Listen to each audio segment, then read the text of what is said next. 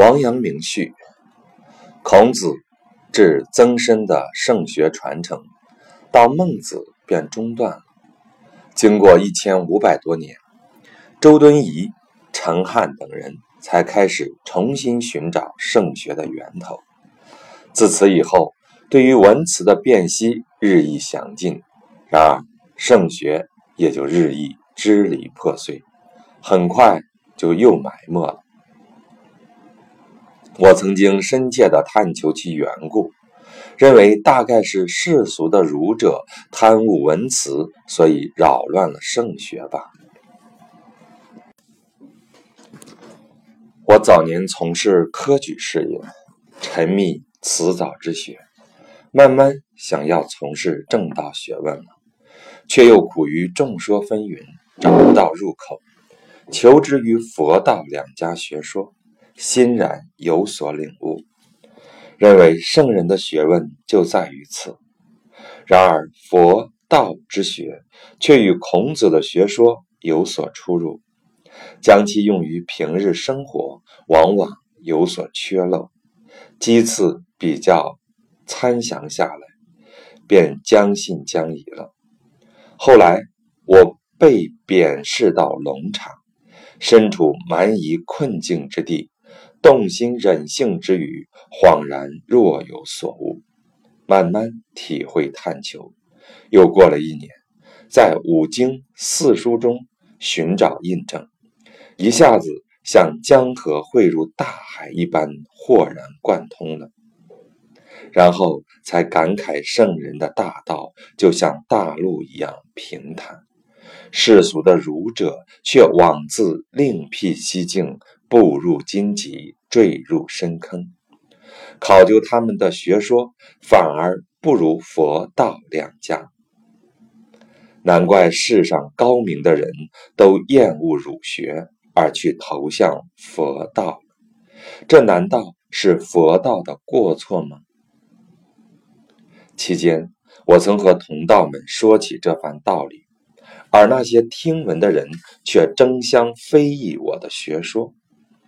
认为这是为了标新立异，虽然我每次都深感痛苦，自己务求革除自己的不足，但这一观点却愈发精确明白，没有任何可疑之处，只是与诸子之学相抵触，一直有愧于心，心想像诸子这般贤明的人，怎会对此没有察觉呢？等到我去南京做官的时候，再次拿朱子的书来看，才知道朱子在晚年的时候已经明白自己以前的学说有误，痛苦悔恨到了极点，认为这是自欺欺人的罪过，无法弥补。世间所流传的四书集注、大学或问等。都是诸子中年还未确定的学说，诸子讲之归咎于旧本的脱误，想要改正却为时太晚。诸子语类等文字，又是他的弟子裹挟着争强好胜之心，附会自己的意思。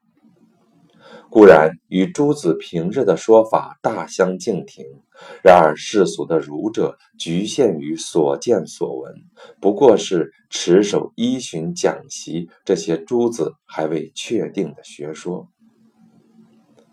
对于诸子悔悟之后的观点，大概并未听说过。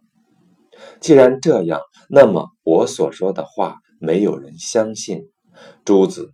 无法将自己的心计昭示后世，又有什么奇怪呢？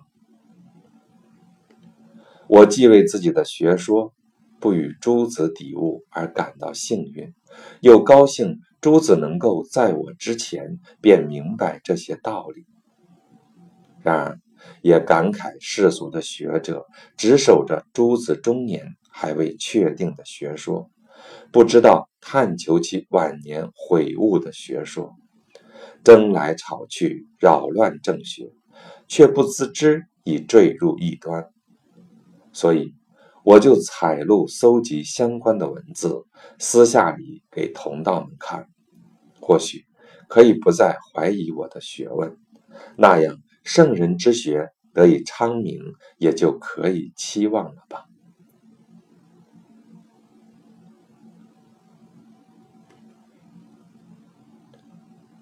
答黄直清书。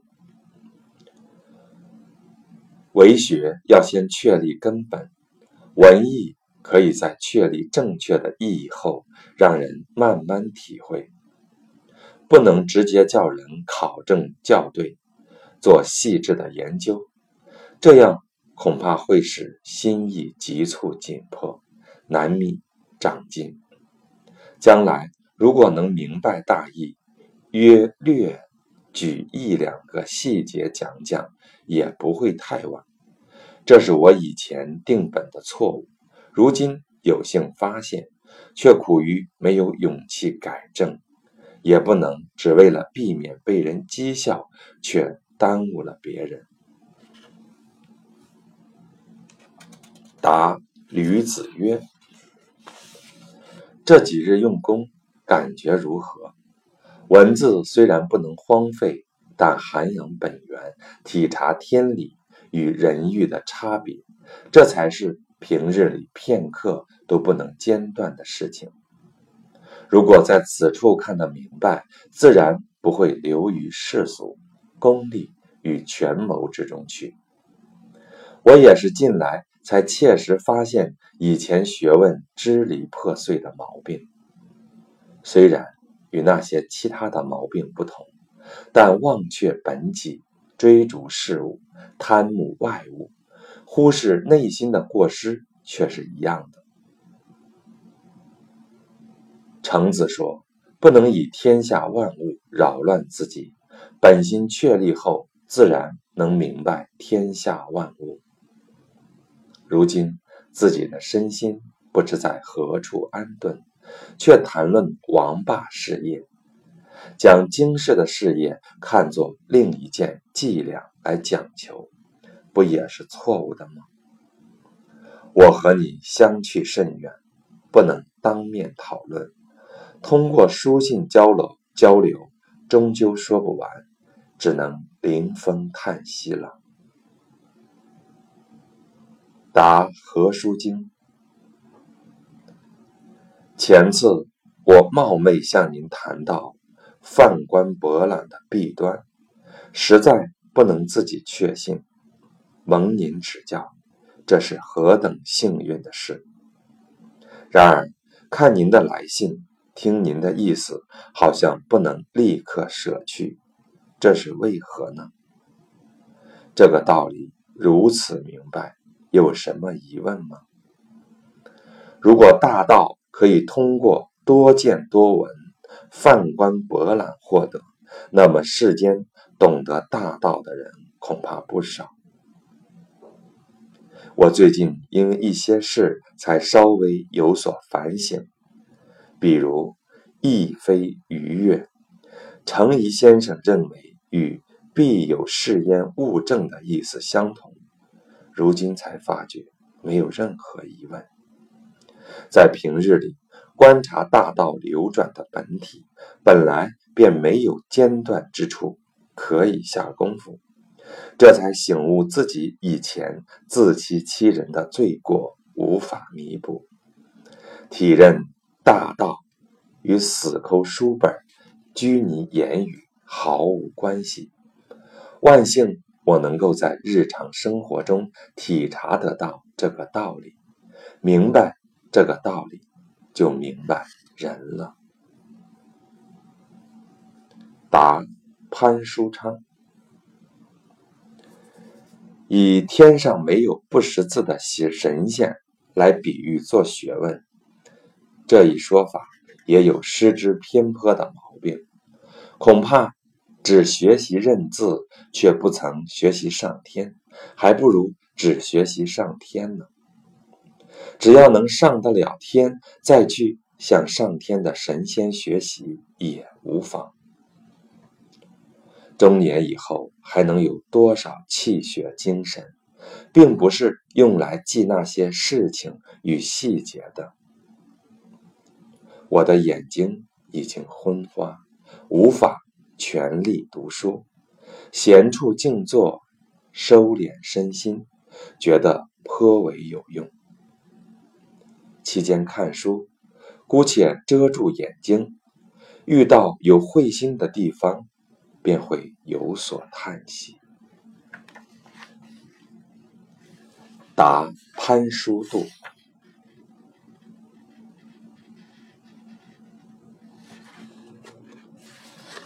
我体衰多病，今年所幸没有加剧，然而精力日益衰竭，视力愈发退化，无法阅读文字，闭目静坐，反而能将放纵的心收摄起来，这才觉得以前的心脉。下了不少功夫，颇为悔恨，盲目荒废了这么多时间。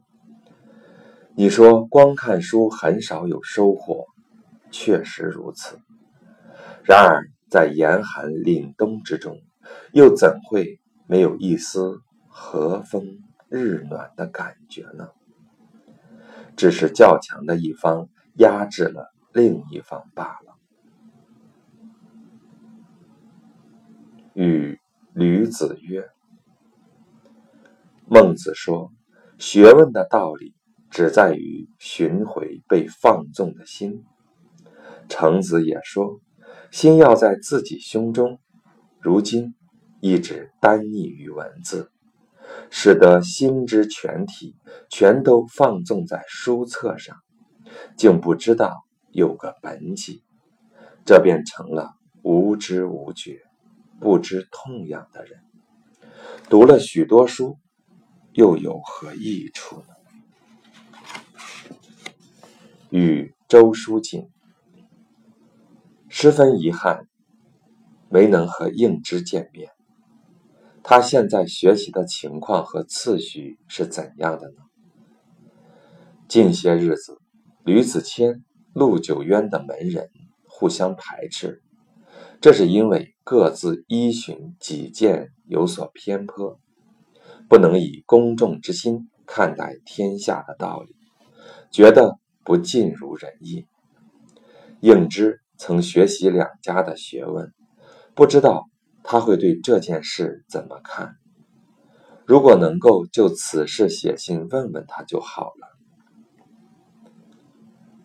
我最近觉得以前所说的话。有很多漏洞，反身而求，发现自己用功还不够真切，因此减去文字方面的功夫，觉得在闲暇中的境界甚为舒适。每次我都劝学者要看《孟子》《道性善》和《求放心》两章，这是因为这两章以体察、收敛本心为要领。其余的文字大都是劝诫涵养方面的，不需要下大功夫来考察求索。答陆象山，我日益体衰病重，去年的病患也不少，近来才稍稍可以支撑，然而精神耗损，一日胜过一日，恐怕。不能久于人世了，所幸近来平日里用功夫颇为觉得有力，没有过去支离破碎的毛病。可惜不能和你当面讨论，不知如果他日再相见，你我之间是否还会有同意之争呢？答：福负重。听闻你向道的心意十分勤恳，我以前所说的毅力之变，实在有难以抉择之处。其实，只要意念有所怀疑，认为近于利的，舍去便可。后来我对此理解的更加真切，回顾以前的学问，又有许多未尽之处，恐怕当时。所论也有不当之处，见到陆象山的回书，他的话说得明白，就此持守，自然能见到功效，无需怀疑，那样反而会招致迷惑。答吕子曰：“平日里的功夫，我不敢因为自己年老病衰就懈怠，感觉到心体。”把握住就存在，放弃了就失去，易如反掌。以前的功夫恐怕是太支离破碎了，没有确立本心。任何事情都有弊病，又听闻你讲学也颇为勤劳，恐怕也会遇到问题。如今正是要正本清源。查明事变的细微之处，怎能一直沉溺在固执堆中，使得自己精神昏闭，失之于后而忘之于前？这样可以称之为学吗？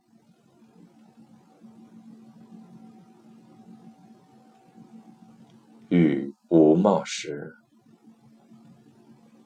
最近。自己觉得以前的功夫只是讲论文艺，以为这是在义理上慢慢积累，久而久之自然会有所得力。然而却在日用功夫上不太加以检点。诸位朋友往往也都是这样做功夫，所以有许多不得力之处。如今我才深刻反省，痛定思痛。也希望诸位同道能够勉励于此，希望你能够告遍天下同道就好。答张敬夫：我过日子还是像以前那样困窘，没有什么值得说的。自从离开师长朋友的帮助。只是平白度日，读书反求诸己，固然也有警醒之处，终究因为身边没有强大的助力，只能因循守旧，博闻学问，很快便又迷失。近日又有心向外放纵的意思，感到喜悦而不能自已，就戒了酒，好像觉得省事。这就是苏轼所说的“下士晚闻道，聊以濯自修”。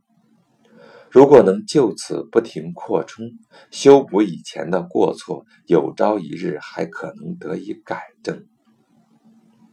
以前读《中庸》，慎读《大学》《诚意》《物自欺》等处，时常觉得要辛苦探求，措辞繁杂。近日才觉得以前的过错，这些正是最为切近之处，最为分明之处。舍去这些切近分明的道理而空谈，也是错误的。这才以这个意念检点自己，戒慎恐惧的度日，唯恐自己懈怠会导致错误。至于文字方面，也觉得以前有诸多错误，大概是因为平日里解释经文都执着于章句，大都将功夫用在推演文意，自己又做出一番文字来，这不仅是像在房屋下面架房屋般多此一举，还将意思说的淡薄了，这是叫人将注释与经文。分作两项，落下下乘，把意思理解的支离破碎。至于本意，则完全没有谈到。由此才知道，汉代的儒者可以说是善于说经的，只不过光说了训诂，叫人以训诂之学探索经文。训诂与经文实则并不相异，应当。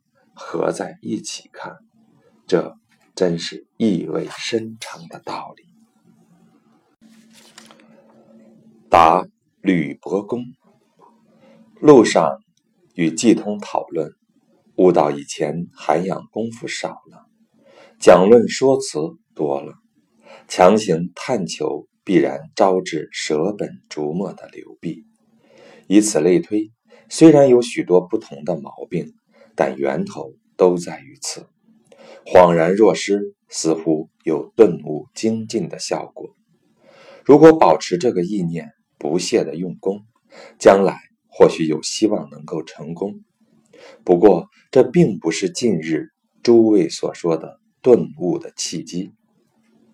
过去所听闻的教诲，小狱中未能切合的部分，近日想来，也大都吻合无疑。大概前些日子的毛病，都是因为。焦躁偏颇，自己又不曾涵养克制，任其肆意妄为而导致的。答周纯人：闲来无事，固然应当谨慎而行；然而想来，也能一口气读许多书。像这样专门来往劳碌，也是不能省事、不能随遇而安的毛病。我又服了许多燥热的药，使得人血气上涌，不能平和，不仅不能养身，还不能养心。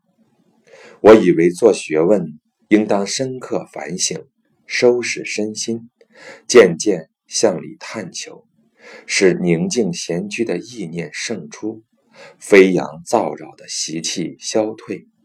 只有这样，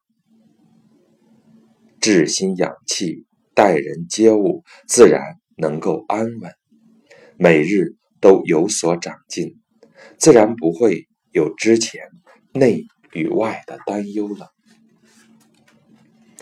答窦文清，为学的宗旨只在于切实的操持存守，仔细体认，在自己的身上领会，切忌轻浮夸耀，引得外人非议辩论。浪费时间去应对，分散了许多向内的功夫。答吕子曰：“听闻你想要与两位学友一起来，却未能成行，真是一件憾事。今年觉得以前为学不得要领，自己不能做自己身体的主宰，反而被文字夺去了精神，这不是小病小痛。”每次念及，都会感到恐惧，还会忧心朋友是否也有这毛病。而每次收到你的书信，就会再次猛然醒悟，却不知道你这是为了贤者在考虑。这好比遇到事情晚归，瞻前顾后，也能够看到自己本心的影子。当时如果能够与你相聚，彼此讨论一番，应该会有剖析决断的帮助吧。今又失去这次机会，真是令人十分惆怅悔恨。教导学生，如果说的对，应当有可以警醒自己的地方，不会浪费精力。如果只是像这样做支离破碎的功夫，漫无纲领，即便不教导学生，也只是自己辗转迷惑，没有出头之日。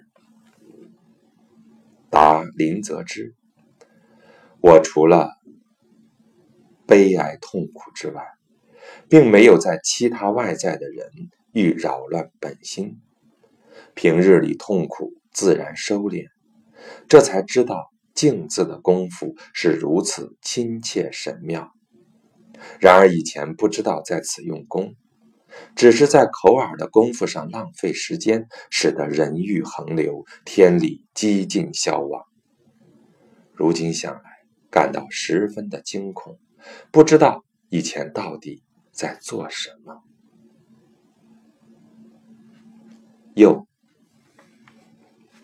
曾见到几位朋友在讲学，期间也很难做到朴实踏实，因而思考以前讲论的学问都是嘴巴上说说，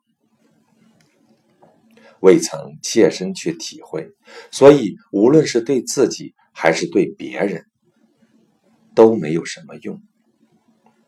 如今，我想要和朋友们说，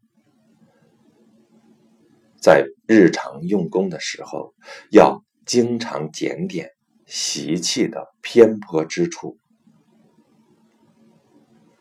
思意的萌动之处，与平日里所讲的是不是符合？只要在此痛下功夫，便对自己十分有益。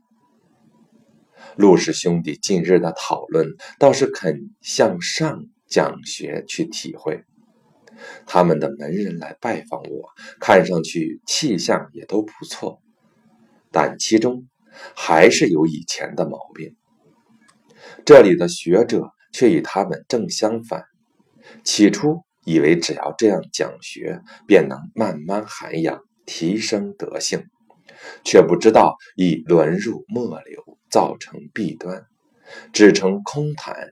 至于人伦日常等最为关键的地方，却不花丝毫力气，这不能不惩治警醒。